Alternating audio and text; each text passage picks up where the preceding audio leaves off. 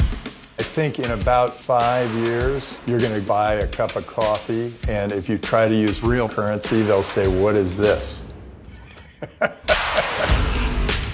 Bitcoin has come from virtually nowhere. What Bitcoin was trying to do was make currency that won't be completely run by the government. So people were panicking. It's ridiculous. What happened to gold? Maybe you can't put this idea away. The blockchain makes Bitcoin possible. It's the magic. And then people create these altcoins. 1,300 cryptocurrencies. Blockchain. Blockchain is just a bunch of cryptocurrencies that are a scam.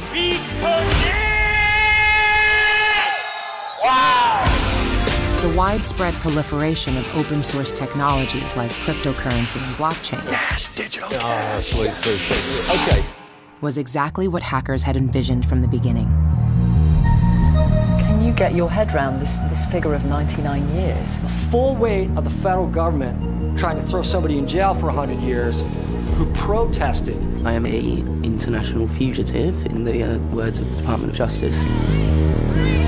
We're in a precarious position. The internet is now a tool of central power, but blockchain says there's another way. There's another way. There's a lot of cryptocurrency being moved around by Kenyans. In this refugee camp, in this supermarket, all the transactions are authorized and recorded on a blockchain network. I believe in the power of blockchain. There's an opportunity for us to rethink the music industry how we would like it to be. But trading cryptocurrencies is really dangerous. We'll have people trying to steal funds. We're being There's flooded. funds in the accounts. This is only going to get crazier. Blockchain is a total reconstruction of behavior.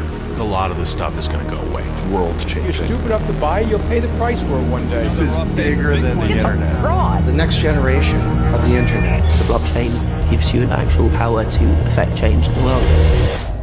And it's going to scare the shit out of some very powerful people. What we're trying to stop is simple. We're trying to stop the abuse of power.